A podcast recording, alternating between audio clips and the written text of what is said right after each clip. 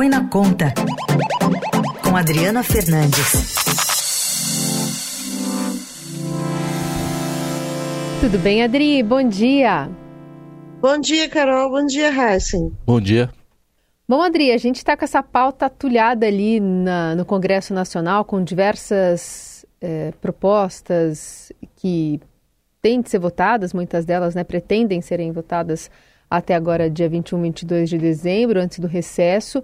E tem ali essa questão envolvendo a desoneração da folha de pagamento, que foi vetada é, pelo presidente Lula e agora se pensa em possibilidades né, de é, enfim, de, de se conseguir um, uma proposta alternativa ou uma outra forma de ordenar esses, esses, esses subsídios. Conta pra gente o que, que deve sair aí em Brasília. Bom, Carol, como você falou, está uma efervescência no Congresso Nacional com todas as pautas sendo discutidas ao mesmo tempo.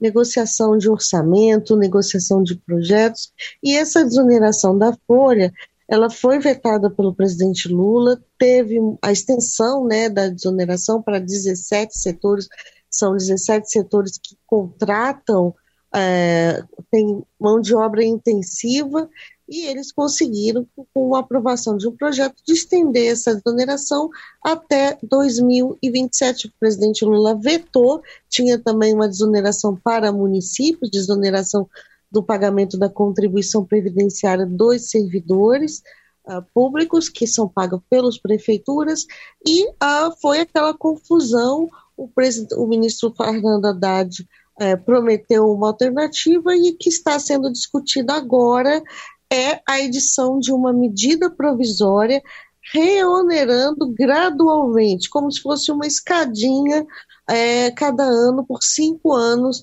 para é, é, acabar com essa desoneração e de forma gradual. Então, um pouco, 100% seria no ano que vem, uma saída aí uh, para o governo não ter que uh, a derrubada do veto que está previsto para votação uh, na quinta, esta quinta-feira, na quinta-feira, os, veto, os vetos né, dos projetos que o presidente fez e também incluindo esse da desoneração. Então, essa é uma MP, foi uma informação dada pelo, pelo jornal Estado de São Paulo e confirmada ontem pelo líder uh, do governo no Congresso Nacional, senador Randolfo Rodrigues. Ele confirmou que essa é o que está na mesa de negociação, mas é claro, os, uh, os, setores empresariais não gostaram muito, porque o, a derrubada do veto garante a eles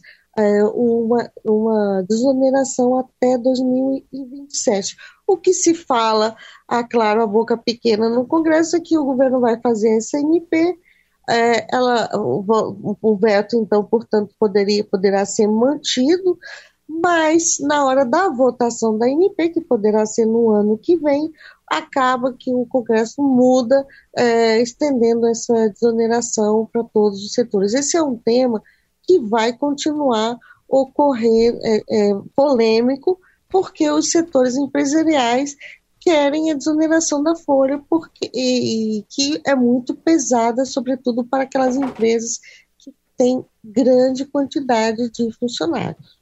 O essa proposta alternativa, se caminha para um consenso ou se mantém essa derrubada do veto aí que pode ocorrer no Congresso? Não, é, o, o, o, o, autor do projeto, Efraim, deputado Efraim, ele falou que vai, vai se derrubar, o, o, vai derrubar o veto. Mas a MP, como ela já derrubando o veto, é, a MP já tem é, poder né, de se o governo editar, ela já está funcionando é, até que seja votada, até que o Congresso vote. Então é uma saída. Há uma expectativa também uh, de uma judici judicialização, porque o governo diz que a medida é inconstitucional, então a MP é uma, pode ser uma saída para os dois lados que estão aí em disputa, mas o fato é que o governo passou um ano de 2023, sabendo que tinha esse problema pela frente e não sentou para negociar. até porque tinha outros, vamos, também deixar claro, tinha outros assuntos prementes, como a questão da definição da nova, da nova regra fiscal, mas o que está acontecendo é o que eu tenho comentado bastante aqui, Raíssa, tudo ficou para o final do ano e mesmo essa semana ainda não, não serão votadas matérias decisivas, como é o caso uh, da, do orçamento, vai ficar tudo para é, para últimos, os últimos dias. E esse projeto da desoneração é um projeto que acaba influenciando outras negociações uh, que estão no, no Congresso, porque foi apoiado por grande maioria dos parlamentares, os, as empresas, esses 17 setores, que inclui, vamos deixar claro aqui, o setor de comunicação, eh, eles fizeram uma grande mobilização uh, no Congresso Nacional para conseguir esse, é, aprovação desse projeto e o tema é sensível não só para esses setores, como para outros outras empresas, outros segmentos que querem também ter a sua folha de pagamento desonerada, ou seja, com custo menor. Folha de pagamento ou folha de salário, e para muitas uh, empresas ela representa algo em torno de 70% do, do custo das empresas. Estava eh, vendo essa manifestação do vice-presidente Geraldo Alckmin, né, de que o governo deseja começar 2024 com aquelas metas, né, talvez aquelas metas que todos nós nos fazemos ou deveríamos nos fazer para o ano seguinte, que é discutir uma política ampla de desoneração da folha de pagamento das empresas, de que os esforços desse ano foram mais para aprovação da PEC da reforma tributária, então, a partir da conclusão dessa medida, vai elaborar uma proposta própria sobre a desoneração. Isso não arrefece, né, a pressão? Não, não arrefece, Carol, porque essa é uma discussão, a, a desoneração da, dos salários, né, do custo da folha, é uma discussão antiga. O próprio, é, o próprio vice-presidente Geraldo Alckmin, que é ministro da indústria, uh, do desenvolvimento, indústria, comércio e serviços, ele não se envolveu com essa discussão. Ele passou um ano inteiro sem, uh, sem, uh, sem buscar também uma negociação que diz respeito também à sua área, porque ele é representante né, do setor produtivo, ele, ele, ele, é o ministério que cuida né, do setor produtivo e, a, a, e é sempre esse discurso, vamos, vamos discutir no ano que vem o governo, vamos lembrar que lá atrás um, um ministro da Fazenda Fernando Haddad tinha prometido enviar a segunda parte da reforma tributária ainda esse ano,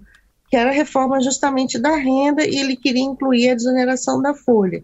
Só que a desoneração da folha, o grande problema é que ela custa muito, e o governo é, tem, é, não tem orçamento para fazer. Por que, que ela custa? Ela custa porque o, a, a, o governo deixa de arrecadar, deixa de arrecadar, que é justamente o que ele, Haddad, uh, está buscando. Então você vê que não é fácil encontrar uma equação uh, para a desoneração da folha. Tinha uma discussão uh, do próprio secretário extraordinário de reforma tributária do, do Haddad, que é o, o economista Bernardo aqui, ele, tinha, ele tem uma proposta de desonerar até um salário mínimo, quer dizer, todos, todos os salários até um salário mínimo uh, estaria desonerado a folha, mas essa proposta também envolve custo muito elevado e para algumas empresas que têm grande mão de obra, como eu falei, mais de 70%, não, não resolve. Uhum. Então, é um, um, um, um, problema do tamanho do bonde, não à toa que toda vez que a desoneração vem uh, ganha de discussão, a gente, a, a, a tal CPMF, né, o um hum. novo imposto, é, fica no ar, porque no fundo muitos desses setores que defendem a desoneração da folha total é que era a volta da CPMF. Então é isso que volta e meia a gente vê, porque o custo é muito alto, Carol. Hum. Muito bem, Adriana Fernandes por aqui. Volta a falar conosco no fim da semana. Obrigada, viu? Até sexta.